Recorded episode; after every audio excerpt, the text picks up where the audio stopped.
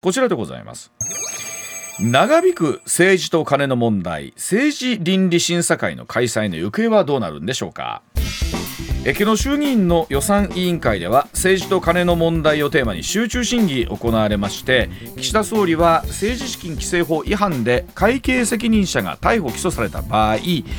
員も処分できるようにするという、まあ、いわゆる連座制ですよね。この党則改正する考え明らかにしたんですか？その一方で政治倫理審査会を含む絡む質問に関しては説明責任という言葉を繰り返し明確な回答ない状況ということなんですけれどもさあ一連の動きスタさんこれどう見ていけばいいんでしょうか、まあ、あの国会のね運営というところになってくるんでしょうけれども、あのちょっとね全くね世の中の報道のね、えー、形とは違った切り口からちょっと話をしたいと思うんですけども、あの国会対策委員会ってよく言うじゃないですか。国対国対って、はい、で各党にはそれこそ自民党はもちろんのことですね令和新選組や社民党というね、うん、小さな政党に至るまでですね、うん、その国会対策委員会っていうのは必ず置かれていて、はい、これはどういう役割を果たすのかというとですねどういうスケジュール感どういう日程で、えー、まあ言ってみれば国会を運営していくのかっていうのを議論するところなんですよ。うん、でまあこれも完全に水面下の組織でほとんどですね注目されることはないんですけれども、うん、で実はですね今国会に関して言うとね、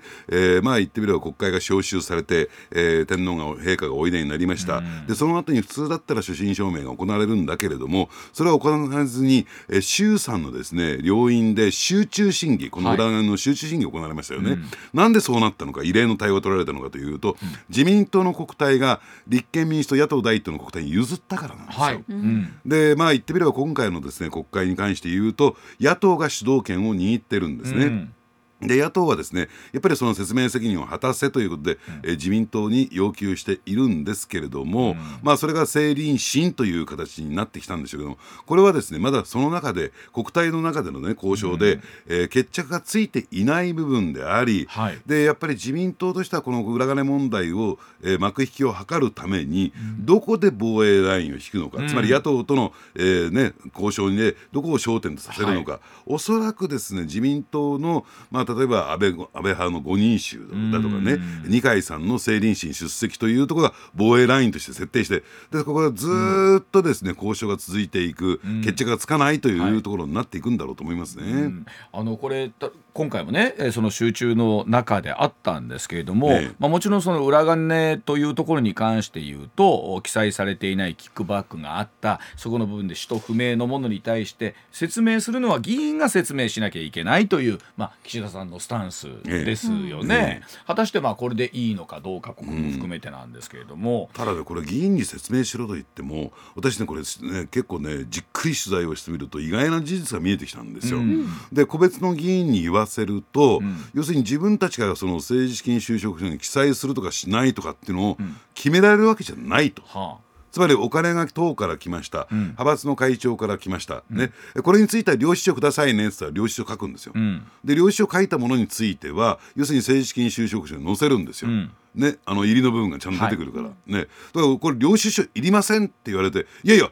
俺は領収書出したいなんてこと成り立たないわけじゃないですか。いらない、あ、はい、いらないんですねって言われて、はい、そうするとねそういう部分については載せること自体がだって相手が出してるっていう形になってるこっちが勝手に載せるわけにいかないから、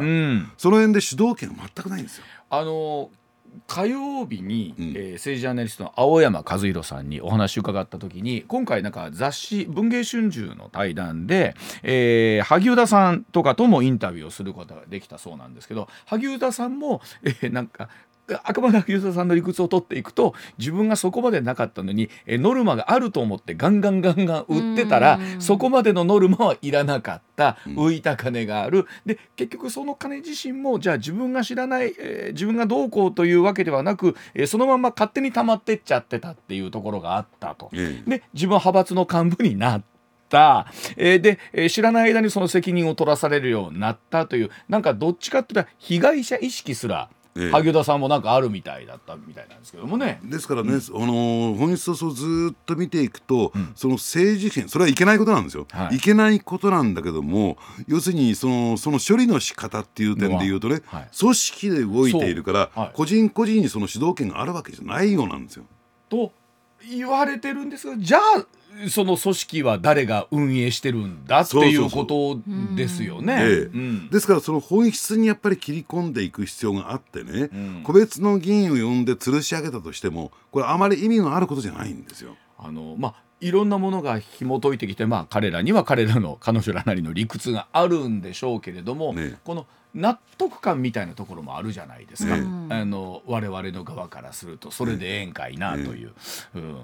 で加えてですね今回の捜査東京地検特捜部の捜査もちょっと私にとってえそうなのっていうところがあって。うん、それは何かというとやっぱりあの、えー、議員、まあ、ほとんどの議員が、まあ、あの秘書がねあるいは会計責任者が、ね、取り調べを受けました、議員本人が受けました、うん、じゃあこれ載せるのを忘れてしなかったものだから、じゃあ修正申告しましょうかいや修正申告する必要はない。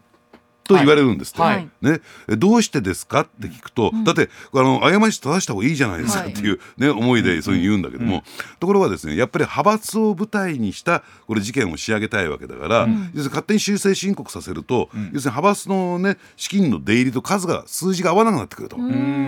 いうところで一体これ何がやりたいのかっていうところもあるんですよ。でねあのその状況の中でもうさっき今ちょうど前付けにもありましたけど岸田総理がですね、え法律にのっとって適正に納税をしてくださいっていうコメントが世に流れてるって もうパロディーですかっていう話になりますよね。こうなるとね。ええ。申告ね、ええ。だから逆に言えばねじゃあ一体、ね、本質は一体何に使ったのか。そうです、ね、そのことだけは説明できるはずですから、うん、要するに国民の怒りというのは、うん、適正に処理されたことではなくて、うん、ね、そうやって裏金と称されるお金が一体何に使われたのかっていうところに一番注目が、はい、それ私的に使ったらそれは収入でしょ？個人の収入でしょ、はい。そこは明らかにしてほしいんですよ。そこはじゃあ何ですか？今の須田さんのお話を聞くといや修正したいと言っている政治家の人もいるってことなんですそうなんですよ、ええ、修正してもいいよと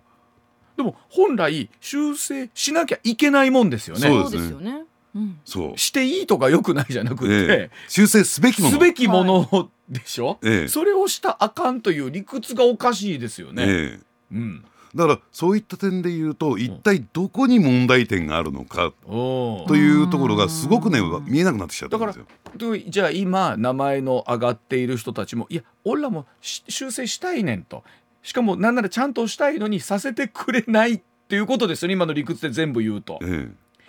したら誰が悪いんやって話やな、ええ、なんだからあの大元をね見ていくと、うん、だから企業せ、ね、団体献金やめろってことなんですなりますよね、うん、わけわかんない金を受け取るの当たり前ですよね、うん、我々で言われますよねわけわかんないわわけわかんない金を受け取ったらどうえらいことになりますよ。でそれこそあのそれでいて例えば二階さんが本買ったっていうのが今日も出てたんですけど、はい、なんかご自身の関連書3,000冊とか5,000冊とかあって、えー、ななんですか？あのナンバー2の美学とかね本にすると2万冊ぐらいあるんですよね。はい、で本来パーティーで配るはずだったのに、コロナでパーティーができなくて。うん山積みになっていると、はい、2万冊山積みって図書館並みの蔵書ですよこれ。すごいですよ、えー、山積みになってるからなんでしょうね、うん、あの和歌山のブックオフと、うん、もう1冊、うん、えー、50円ぐらいで売ってます。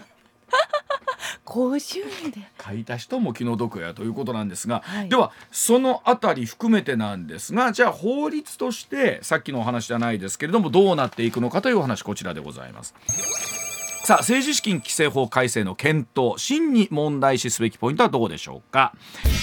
さあ自民党はですね政治資金規正法改正に関する検討チームの初会合を開催いたしました。え今国会での法改正を目指して資金の透明化や政治家本人の説明、えー、責任の明確化など議論したということなんですが大幅な改正を求める公明党や野党とどのようにして一致点を見出すのかが焦点となっています。さあ政治資金規正法の改正はどうなっていくのか。さあ先ほどのあのコメントにもありましたけれども岸田さんは会計責任者が逮捕・起訴された場合は議員も処分できるよう党則を改正する考えは明らかにしてるんですかね。ええうん、ただですね、うん、あの検討チーム座長のこの鈴木圭介さんっていう方は、うん、実を言うと、うん、えー、今日の裏ネタでもですね取り上げる麻生派なんですよ。はい、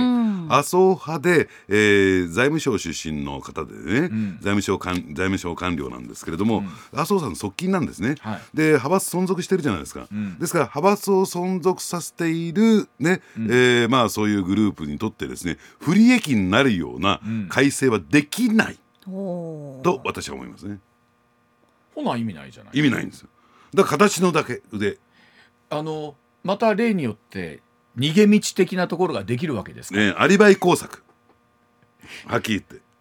じゃあ何も期待できないじゃないですかだからそういった意味で言うと、うん、やっぱりね、うん、国会党内ではなくてやっぱり国会で与野党合わせてね、やっぱり議論してって改正していくね、うん、えー、をしていく必要が私はあるのかなと思いますけどね。これどうなんですか？その連座制っていうのは現実どうなんですか？別にそのそんなに実現のハードル難しいんですか？須田さん。ええ。あのー、ですからそういった意味で言うとやっぱり自民党がこれ反対なんですよね、他の野党は導入すべきだと。とは言ってもですねじゃあ、えー、現実問題としてね、えー、全てのお金の出入りについて、うん、えー、国会議員一人、ね、個人がですね、うん、把握できるかっていうとこれはこれで難しいのかなと、はい、なただ責任は負わなきゃならない、ね、お金の問題ですからね。そうですね。だその辺のバランスをどう取っていくのかということだと私は思いますけどね。うん。ねあの今回もお話あったんですけどその青森さんにお話聞か聞いたらねいや本当に知らなかったんだっていう話をしていて、ね、そんなことはあると僕らは思うんですよ。そんなにその秘書さんなり会計責任者さんなりの一存で、はい、そんな金額ねしかも数千万単位のお金を犯行押すもんかって話ですよね、ね、だから先ほど申し上げたようにね、うん、やっぱり政治資金収支報告書に載せていなかった、これは違反を問われてるわけですよね。うん、でそれがケケアレスミスなのかというところで言うと、うん、どうもそうでもない。じゃあ意図的にね悪意を持って隠したのか。どうもそうじゃない。ない、はい、だからオートマティックに機械的にやってるんですよ。これについては領収書くださいね。これはいりませんよ、はい、で領収書いるものについてはじゃあこれね収支報告書に載せておきましょうねというところで、要するにそうやって機械的に会計責任者がやってるものですから、うん、じゃあ代議士これはね、えー、収支報告書に載せていきましょうか、じゃあ全部載ってるかどうか代議士確認してください。こんなことは行えないんですよ。それはねあの責任を異常して任せないとやっていけないしそれも青山さんの言う通りなんだけども、じゃあそれでいいのかという問題。なんですよね。ですよね。世の中の常識としてそれじゃ許されませんよとだから世の中の常識と政界の常識どこで折り合いをつけるのかっていう問題になってくると思いますよ。あのもちろんねサラリーマンとあの我々働いてる人間とね国会議員とかというところっていうのはもちろん違うところはあるんですけどそれこそ僕らレベルってそれこそちょっとした交通費の伝票一つ取ってもね、はい、書き方間違ってた経理者が飛んできて、はい、いやこれじゃ税務署通りませんので、ちゃんとあのこれ書いてくださいと言って今うちの経理の人も大変やと思いますわ。行くと、えー、それぐらいもえ大丈夫でしょいやダメなんですって言って、え間に入る人大変じゃないですか。でしかも公の税金というところになってくると会計責任者の人。いや先生これはもうちょっとちゃんと書いてもらわないと、はい、私会計責任者の方も、うん、MBS にいる会計責任者と全然そのレベルが違うわけじゃないですか。そういう方がやってる本当のプロがやっているまあ、うちの経理担当の役ねあの社員とはまた違うわけでしょ、うん、ちゃんとした資格持った人とか。でなぜそうなってしまうのかよ、うん、ね、世間の常識と離れてしまうのかというと、じゃあ例えばね毎日放送の場合は、その税務署との間に、はい、例えば税理士さんであるとか、はい、会計士さんが入って第三者の目でちゃんとチェックしてるっていう状況ありますよね、はい、それやってないんですよ、それをやればいいんですよ。だからそれが第三者委員会の設置第三者機関の設置みたいなところですよね、えー、いやそうした方が、後で揉めんで済みますよ、はい、そうそうそう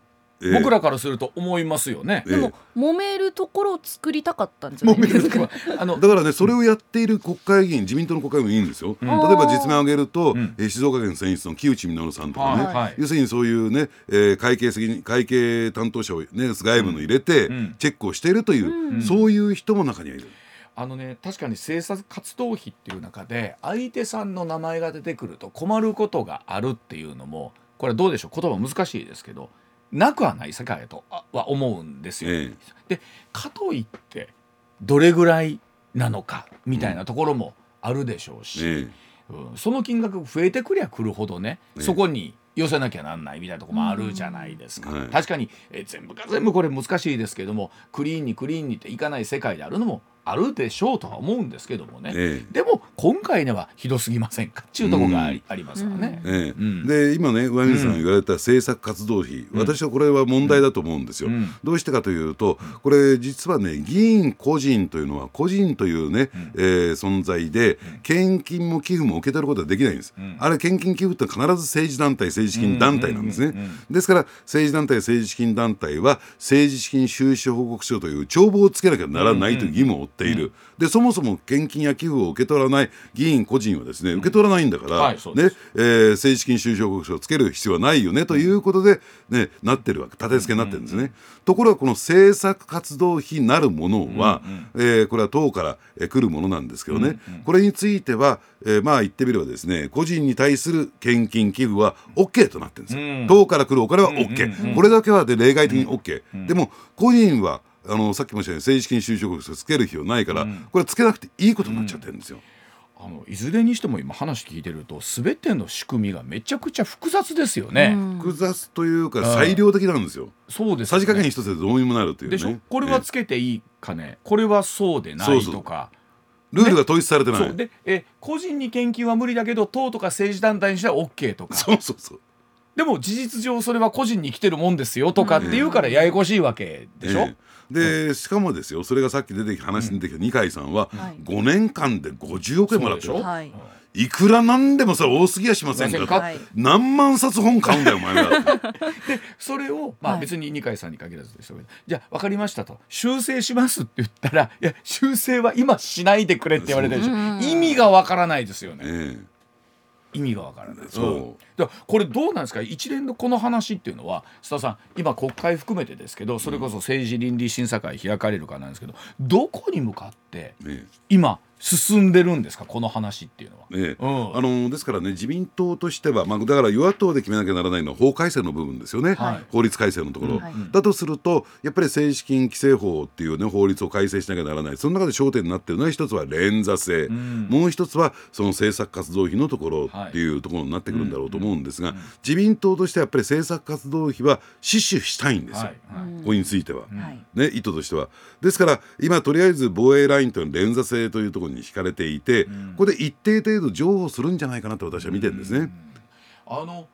それこそ連座制みたいなものになるとだいぶ変わってくるんじゃないんですか？うん、ですからあその辺をですね、まあ、変わってくる連座制の導入をするんだけどそこにいろんな条件がついていくとなるとですねやっぱりそこもですね適用がハードルが上がっちゃうもんですから。結局作って連座制の仕組みは作ったはいいわ、ん有名無実化しちゃう可能性も抜け道みたいなのができる可能性もあるわけですよね。はいあのーですからその辺ね野党の思惑がどこにあるのかだって自分たちに返ってくるこの話でもありますからね。でもこのまんま一番あれなんか何にも決まらずにあのなんかなんだってか会期末迎えちゃうみたいなのが一番ややこしいですもんね。ええ。あのーですからねこれね、別に何か特別な意図があって私は言ってるわけじゃないけども、例えば、えーまあ、立憲民主党でかつて代表っていうかな、民主党時代に代表やられた岡田克也さん。この方の政治資金収支報告書を見てみると、えーかなり大きな金額が出てってる先って全部人件費なんですよ。うん。ですからあの政治資金パーティーを仮にやらないとしたならば、じゃあこの人件費はどうやって賄うんですかと、ん。入りの部分で一番大きいのが政治資金パーティーですからね、はい。うん。じゃあそうすると違った形でど何かお金を集めてこなきゃならないという形になってしまうわけなんですね。じゃなかったらし首を切るかっていうことになりますからね。でそうするとまた形を変えてね政治資金パーティーは禁止されたけれども、違った形でまたどっかから献金を引っ張ってくるというね、まあいたちごっこになってしまう可能性もあだからといって別に岡田さんを批判してるわけじゃないですよ。おおむね一般的に、えー国会議員の台所事情ってそういうもんだから。ねいやだから結局あの我々も政党助成金なるものをねね。えそれこそコーヒー代一一杯杯程度というものが納めてるわけじゃないですか。ね。で、えー政治資金パーティーもあるでしょうけどこれをもうどっちかの、えー一本化にするのか、えうん、いわゆる本当に入りと出をはいどう明らかにするかっていうだけの話なんですけどね。ただこれ難しいのは我々の血税が出ている以上、その資金使途は明示しなそうさいそうです。ところがじゃあ全ては明示できませんとなった時にこの両者はくっつかないんですよ。はいつかないですよね。えでもまあだからえー20万円まで今領収書書かなくだったらいいっていうのをもうちょっと小口に分けて5万円にしたら、うん、したら収まるのかっていうとそれで収まるのか？なんでしょうけどもね。だって我々だってさ1枚10円のコピー代だって領収書出さないともらえないですよ、はい、本当に。はいね、だからあの例えばこれだけ世の中ねあの電子化になってるんですから記録が残る形に全部していくみたいな電子帳簿にしていくってことも含めてですよね。でねもう一点問題なんですよ、うん、やっぱりねこの政治資金収支報告書に関して言うと、うん、ね、議員個人も含めてねあの政治団体も含めてなんですけども、こういうものが出てきて電子化されて誰でも閲覧できるようになると、うん、やっぱりそれをチェックする政治的意図を持ってチェックする人たちがいるわけ、まあはい、野党の目にさらされちゃうんですよ、はい。はい、そうするとちょっとしたミスでもですね、うん、えー、例えば政治、ね、刑事告発されるとか。それってどうなの？と。そこってじゃあやっぱりね、あの少しぐらいの、えー、ミスがあってもそれはやっぱりお金の問題なの厳しくやるべきなのか、ね、それともそういう政治的な意図を持ってうううの目高の目でねさらされるってのもこれも勘弁してほしいよねって十分なね人用立てでね、えー、会計担当者でやってるわけじゃないんだからやっぱりそういうことだってあるじゃないかっていう現場のね現実問題の運営の仕方っていうのもあるわけですよ。まあ、実際にあのおそらく今確定申告とかね納税含めてそうですけれども後にこう見解の相違みたいなものがあって意図的なものもだけではなくて、ええ、本当に見解の相違みたいなものがありますからね。え、うん。こっちで修正したんだけどいやいやそれはやっぱり、えっと、別の項目で処理してくださいっていうケースもありますからね。まあやっぱ結局金絡みちなところに収まるのかっていうことなんですけど、ね、お知らせ挟んでさらに続けてまいります。ここで番組からのお知らせです。4月20日土曜日に番組のイベントをやります。タイトルは上泉雄一のエーナー専門家スペシャル激論大阪春の陣出演は数量政策学者高橋洋一さん。ジャーナリスト須田慎一郎さん。MBS ラジオニュース解説石田英二さん。そして私上泉雄一西村麻子アナウンサーも登場します。政治経済外交安全保障など注目のニュースを皆様の目の前で高橋さん須田さん石田さんにズバッと切っていただく生討論イベントです。チケットはローソンチケットで現在先行販売中です。観覧チケットは3700円配信チケットは2000円です。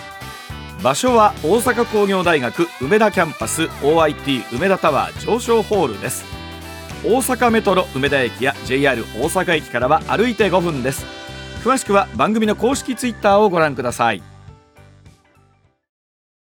あの政治倫理審査会が、まあ、開かれるのかどうかというのもあるんですけど、開いたら開いたでまたこれまた何か出てくるんですかねうんだからそのあたりがね、うん、野党の方もね、うん、例えば立憲民主党野党第一党の方も、はい、やっぱりこの政治的思惑っていうのがね、うん、要するに自分たちの手柄をこうどうアピールするのか、やっぱり選挙が近づいてるというふうに考えると、はい、やっぱり最大の見せ場ですからね。そうですよね、えー、だから真実を明らかにするよりもそっちの方に行っちゃうと残念ですよね。ねえ。あのなんかそれでいうと真相究明が目的なのか、うん、なんだろう、え自分たちのそう選挙だったりアピールがそうそうそう目的なのか、うん、野党とするとあんまり痛くもない腹を探られる前に、手柄ぐらいで終わっときたいみたいなのがあるのかなというところ誰のためにやっとんねんちゅう話になるわけなんですがでは7時の時報を挟んだ後今度は日本経済のお話伺ってまいります、はい、では時刻7時になりました。続いてこちらでございます。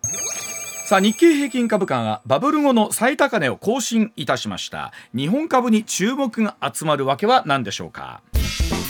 火曜日でした。東京株式市場の日経平均株価が一時節目となります。3万8000円を突破いたしまして、はい、バブル期の1990年1月以来およそ34年ぶりの高値をつけるなど、えー、史上最高値を記録いたしました。3万8915円87銭というのがまあ見えてきた展開でもあるわけなんですが、うん、さあ4万円突破というのもあるんでしょうか。さあその中でどうして今日本株に注目が集まっているのかというところぜひ須田さんにお話を伺ってまいります、はい、うん、あの結論から先に言えばですね、これ株価だけじゃなくて、えー、日本という国は安い国なんですよ。ありとあらゆるものが安いんですね。でだからこそですねこれだけ外国人観光客インバウンドがどんどんどんどん日本にやってきて、うん、ねえー、タラバガニ食い放題やってるわけですよ。技術とかクオリティに対して値段が安いそうあるいは世界各国の物価水準に比べて安いんですよ。もあるんです、ね、株価も安いんです。あのニセコとか今えらいことになってるんでしょ？えー、なってるらしいですね。そうですね。まあ外国人がやってきてね。うん、で昨日も ANA でも少しお伝えしたんですけど、はい、東京築地の、えー、なんかに行くと何？一串？5,000円のサーロインステーキ串、はい、食べ歩きする食べ歩きするのに5,000円の串が1日100本タイレで売れ座って食えってもんです そう5,000円のステーキ我々本来は座って食べるんですけども。座って特別な日も1年に1回もないくらいの話なのに。それが飛ぶように売れてるってのはやっぱすごいな。やか安いんでしょうねイメージで言うとね、だからね私去年の8月に、はい、えー、アメリカニューヨーク行った時に、うん、あのこれ大阪ではあんまり展開してないんですけども日本全国で展開してる大戸屋というね定食チェーンがあるんですよ、はい。ね、でここで鯖焼き定食を食べたら、うん、日本円換算5400円。鯖焼き定食？鯖焼き定食。うわ日本だったら多分800円ぐらいですよね、ねえー、800円から1000円ぐらい。だそれぐらい物価高いんですよ、ね、だから、えー、例えばマックでのねビッグマックも、ね、あの日本よりも例えばタイとかインドネシアが高いんですよ、うん、先だと上がりましたけども。ねだからそういった意味で言うと、うん。はい、この日本株というのをこれまでもずっと安い値段、うん、要するにねバブル後最高値最高値と言ってますけれども、そうするとバブル後と考えてみると30年以上経ってるんですよ。じゃあ30年間ずっと上がってなかったのと。そうですそうするとやっぱり世界の数勢から標準から比べると安いんですよ。安いですよね。で加えてですねあのやっぱりここへ来てのですねあの半導体需要の高まりであるとかね、はい、日本のこの円高を受けて輸出関連企業というのは絶好調円安を受けてね、うん、でそうするとやっぱりそこを中心に買われているということなんですよね。うん。え本来なら須田さんおっしゃった通り34年前の数字って楽々超えてても経済の理屈から言うとおかしくないんですよね。そうなんですね。だってあのアメリカなんかはね、まあまあ、株価ってのは上がったり下がったりするものだけども、はい、長期トレンドで見ると右肩上がりでずっと推移してるわけじゃないですか。本来そうですもんね、日本だけがずっと横ばいが続いてたと。でこれどうなんですか、まあ、あの昨日なんかやっぱりそれを受けて少しやっぱり下がってみたいなところになりますけれども、はい、まあ、一つなんかその3万8900円っていう1989年の数字が一つのなんかこうななんだろうなこう心理的なハードルみたいなところにもありますもんね。ねただどうなんでしょうね、えー、山崎さんはそういうね、うん、記憶ないと思いますけどでも1989年我々もっと経済的には豊かでしたよね。あの僕大学生だったんですけど、はい、大学生のアルバイトの雑誌が電話帳ぐらいありましたっていう時代でさ、あの、あの、フロム A とか、アルバイトニュース私は20代も社会人だったんですけども、当時大阪にいてもう毎晩新地南ガンガン行ってましたよ。あのそれぐらいの時ですよね。はい。これをみんなが使ってないのか、それとも経済的に潤ってないのかで言ったらだって後者ですもんね。そうやね。だから株価上がってよかったねじゃなくて当然の水準に今も戻りつつあって、今まで低迷したことがおかしいんですよ。ただもう一点ね理由があるんですね、うん、これ何かというと今世界のお金のトレンドっていうのはさよなら中国こんにちは日本になってるんですよ。中国経済が思わしくないから、今まで中国に向かっていた世界のお金が、今日本にシフトしてきてるっていうね、はい、えー、状況になってる。これはかなり大きいですよ。でこれは回り回っていわゆる我々消費者のところにしっかりこう落ちてくる、うんうん、あるいは給料に反映されてくるのかっていうのが佐さん一番の問題なんですけど、ねうん、まああのそこもあるでしょうしもう一つはね今ちょっと大ブームになっている新型ニーサ、新ニーサ、はい。はい、えー、要するに、えー、例えばかつてはね銀行預金してたら、うん、そこで 2%3% の預金、うん、金利がつくのは当たり前だったし、うん、えー、投資信託を買ったり株式を買ったりすると、やっぱりその部分のキャピタルゲイン、ね、値上がり益で、結構豊かな生活と送れたんですよ。全く金利はゼロに張り付いたままだし、はい、あるいは株価も上がってないから、うん、その部分の余力っていうのは全くなかった、うん、ですから結果的にだから働いて得るお金お金に働いて得るお金っていうのもね要するにある意味でダブルインカムとなって、はい、我々の懐に入ってくればもっともっと国民生活豊かになっていくと思いますよ。まああのーなんていうかあのバブルのあの頃みたいなとこっていうのがまあ一つ神話みたいになってるんですけど、はい、あのその当時ってその人たちもだか景気はいいなっっていうのも今振り返ってわかるみたいなところがあるわけでしょ、ええ。その当時浮かれてる間ってあ景気がいいなぐらいで。この後、まあ落ちるなんて思ってもなもかったういなかったりするところもありますもんね。ただね景気っていうのは、うん。あのこれ経済のね授業でな学んだと思いますけども、循環するものなんですよ。はい。良くなる時もあるあれば悪くなる時もあるうん。循環していくものなのに日本は全然この30年間循環しなかった。遅いですね循環が。あのそれで言うとさっきあの須田さんおっしゃったねアメリカに行った時にそのサバ定食がね5,000円するとか。で日本でそれこそニセコに行ったら、はい。い、よいよラーメン一杯3,000円だとはいかっていうのを、ちょっとずつなんか我々も物が高くなるもんだとええ。いう実感ってちょっとずつなんか刷り込まれてるところってありません、まあ、実際高くなってはい。ますし。うん。でただですねじゃあなんで5400円のサバ焼き定食をみんな普通に食べてるのかっていうと、給料高いんですよ。そうでしょ？そりゃそうだ。ね、マンハッタンの、えー初任給って、ん。大体月収で60万超えますからね。ねだからその辺考えていくとじゃあ日本に何が必要なのかっていうと賃上げであり所得が上がってくる。そだから要するに株価が上がるのはいい企業業績が良くなるのはいい物価が上がるのもハッピーなのかもしれないけれども、ただそれに伴って賃上げが実現するかどうかにかかってると思います、ね、だからこのさっきお話ありましたけど春闘で、まあ、各労組も強気の数字をね今出してきてるっていうのはありますけれども、さあ本当にそれがこう経営者含めて実現するのかどうか、ねうん、ですからねあの期待したいのはやっぱり良い物価上昇なんですよ。そうですよね。要するに、えー物価が上がることによって企業業績も良くなる、ん。利益も増えていく。結果的に賃金ボーナスが上がっていく、うん。買う力が増えるからますます物を買うサービスを買う、はい。結果的に品不足になるから物価が上がるというね、うん。この好循環に入っていけるかどうかの今年は瀬戸際なんですよ。あの番組予算が上がりましたっていうのを一回でいいから聞きたいな。聞いたことないですあの出演料が上がったっていうの一回でいいから聞いたことある聞いてきたい聞いてみたいな。うんあのいや私なんてもうもうお昼ご飯出なくなりましたっていうのがよく聞く話あの ケータリングが悪くなりましたっていうのがよく聞く話。そうです。まあ須田さんのギャラは据え置きで構わないから。須田さんのギャラだけは須田さんのギャラは据え置きで構わないから番組予算上がりました。一回でいいから聞きたい。ねもうでも日本中の会社がはいそんな状況なわけでしょ、なんかの予算が上がりましたってのはもう聞いたことがないっていう風な状況になってるわけでしょ、ええそれぞれの企業さんで。そうですうねん。あのだからそういう好循環に入っていくことが、はいやっぱりね将来的に所得が上がっていくものだというねそういう意識になれば、うん今あるお金使おうって気になるでしょ。なります。そうなんですよ。そうなんですよ。ええね、あのそれを一度それこそ特に山崎さん世代とかっていうのは生まれてから一度も経験してないわけですもんね。一度もだって今26歳なんで。一度も経験してないもんね、はい。僕ら一応大学生ぐらいの時にアルバイトに困らなかったぐらいの部分はありましたけれども、うん。さあ果たしてそれがやってくるのかどうかと。日本は今安いのでお金がマーケットから集まっているというところだそうでございます。上泉雄一のエーナー。MBS ラジオがお送りしています。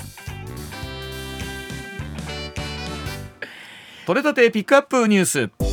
こだわりの朝どれニュースをご紹介。まずはこちらの話題からです、はい。楽天グループが昨日発表した2023年12月期連結決算によりますと最終損益が3394億円の赤字となったことが分かりました最終赤字は5年連続でモバイル事業の基地局整備への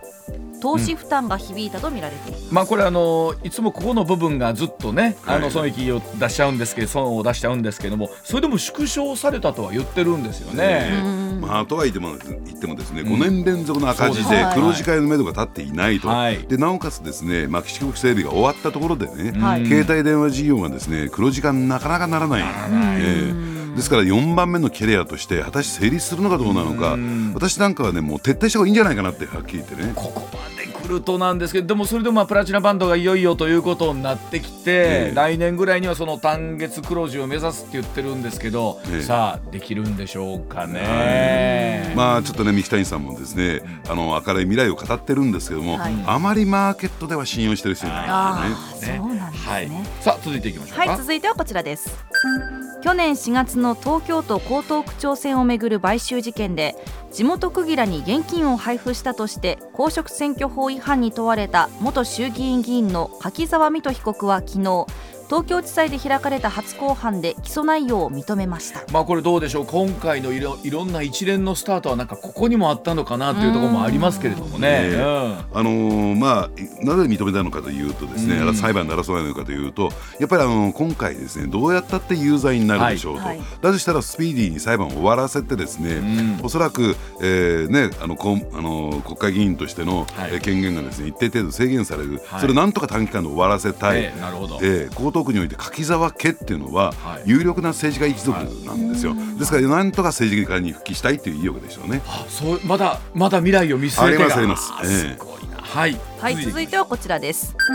自民党の派閥による政治資金パーティーをめぐる事件で政治資金規正法違反で罰金100万円と公民権停止3年の略式命令を受けた谷川弥一前衆議院議員の有罪が昨日までに確定しました。一連の事件で有罪が確定したのは初めてです。まあの須田さんこちらも争わずと言いますか、ええ。もうすべて認めてというところなんですよね。そうですね、ん。あ今話にあったように公民権停止というのをはい。なんとかですね、クリアして、はい。え次にワンチャンかけたいというところ。です谷川さんもですか？谷川様です。うーん。谷川さんでもご高齢ですよ。ええ。はい3年間公民権停止。それでもまだワンチャンありますか？をしたい。まあその辺のこだわりってあるんでしょうね。あるんですかね、はい。続いても政治の話題です、財界人や学者らが参加する令和国民会議通称令和臨調は政治改革などを議論するため超党派の国会議員による部会の発足を発表しました発足させたのは自民党、立憲民主党、公明党、日本維新の会、国民民主党の5つの政党からの超党派の国会議員が参加する部会で今後1年ほどかけて改革提言を取りまとめる予定です。まあ、これ超党派で議員作ってということでそれぞれの部会もね、えーとええ。名前も含めて上がってるんですがこういうことってどうなんですか須田さん。いつも思うんですがしっかりとこう機能していくんですか、ね、これね裏側のねその仕組みをねちゃんと見極めないと、はい。その表面だけ見てると全く見えてこない。はいでこのメンバーを見てみるとですね、うん。ある共通項があるんですよ。おなんでしょう？えー緊縮財政派財政再建派の国会議員がはい。主要メンバーなんですね。はい。でこの令和委員長のですねバックというのを日本生産性本部というね、うん。えー公益財団法人。ここはもともと経産省がですね、えーの所管だったんですが、はい。今やバック財務省ですからその文脈で見ていく必要が私あるのかなと。でしかもそこのお特に、えー財政部門で言いますと、ええトップに小渕さんの名前が入ってたりしてますもんね。えあのですからそういった意味で言うと、うんあのいろんなところでねこの小渕優子さんというのが、うんあの組織のリーダー役で出てくるけれども、うんまあ、本人がの実力でそれを勝ち取ってるわけじゃなくて誰かね担ぎたいというねそういう人たちがいるんだろうね思惑なんかでね。見えてくるんですね。ええはい続いていきましょはい、うか。続いてはこちらのニュースです。岸田総理が3月20日に韓国を訪問し、ユン・ソンニョル大統領との会談を検討していることが分かりました。この日の夜はアメリカ大リーグの開幕戦がソウルで開催され、大谷翔平選手ら日韓両国の選手の出場が見込まれていて、はい。両首脳が試合を観戦する可能性もあると報じられています。これはどう見ればいいですか須田さん？どう見ればいいんですか？何をどう語ればいいんですかねえ、私もちょっねと。、あのえ4月にはアメリカ行くわけでしょ、はい。でその前にこの今度は韓国に渡ってっていうことなんですけれども、まあ、ですから外交の騎士だということで、うん。この外交をね、はい。えーうまく進めることによってなんとか支持率の浮上にね結びつけたいということですけれども、はい。ただ羨ましいですいやましいが先に来ちゃって来ちゃってるでしょ？支持率のっていう話よりも羨ましいが先に来てしまうから、でもともとその今回パドレスとドジャースの試合に関してもあのパドレスにねキム・ハソン選手っていう韓国の非常にスタープレーヤーがいて、はいそちらが本来メインでこの後に大谷選手がたまたま山本由伸投手ともに、えあのニュース後でしたからねこちらの方。だからそちらの方。でもねどうもなんですか好感度を上げようっていうね、うん下心をつけることがねあのかつてねはい。松井選手が、はい。あの東京ドームで、ね、どあのヤンキースともにやってきたことあるんですよ、はい。はい。あの時の試合見に行ったんあですよ。行ったんですバックネット裏いくらだったと思います？えーいくらぐらい。10万円。うわーそう。スタッフさんはじゃあなんか3席か4席ぐらい。40万かけて。40万ぐらいかけて。で最前列に座ってたのが、うん。ね、今をときめくときめいてないかな、森喜朗さん、あそうですか。その後ろぐらいですか？その後ろずーっと後ろずーっと後ろ。バックネット裏ですよね。あのそうですね。なんかあのこの日に行くってなんかななんかいろいろ考えちゃいますよね。いろいろ考えますねでもまあそれこそ交流もあるんでしょうけども、はい次行きましょう。はい。続いてはスポーツの話題です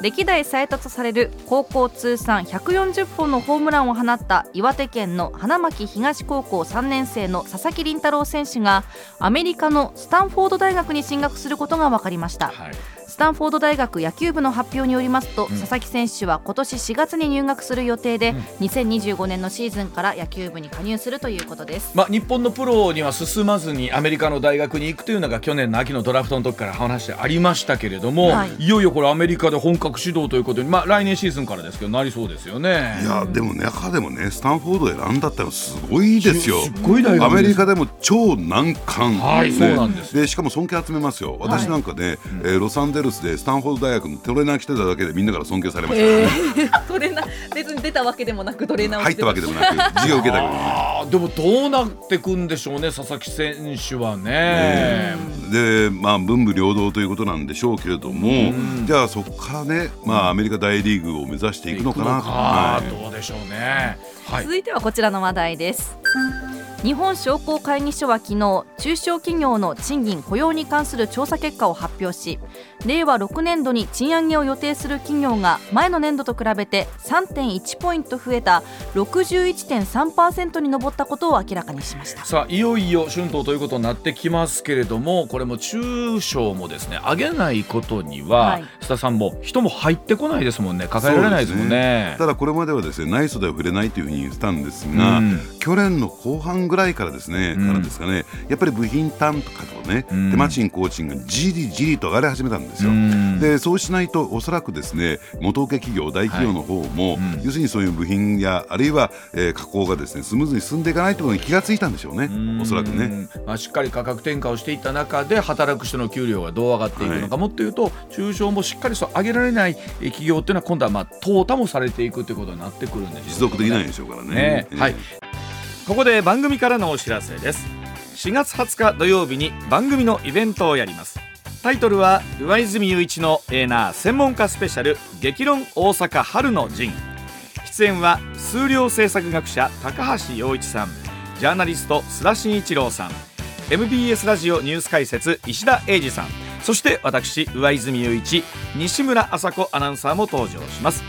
政治経済外交安全保障など注目のニュースを皆様の目の前で高橋さん須田さん石田さんにズバッと切っていただく生討論イベントです。チケットはローソンチケットで現在先行販売中です。観覧チケットは3700円。配信チケットは2000円です。場所は大阪工業大学梅田キャンパス OIT 梅田タワー上昇ホールです。大阪メトロ梅田駅や JR 大阪駅からは歩いて5分です。詳しくは番組の公式ツイッターをご覧ください。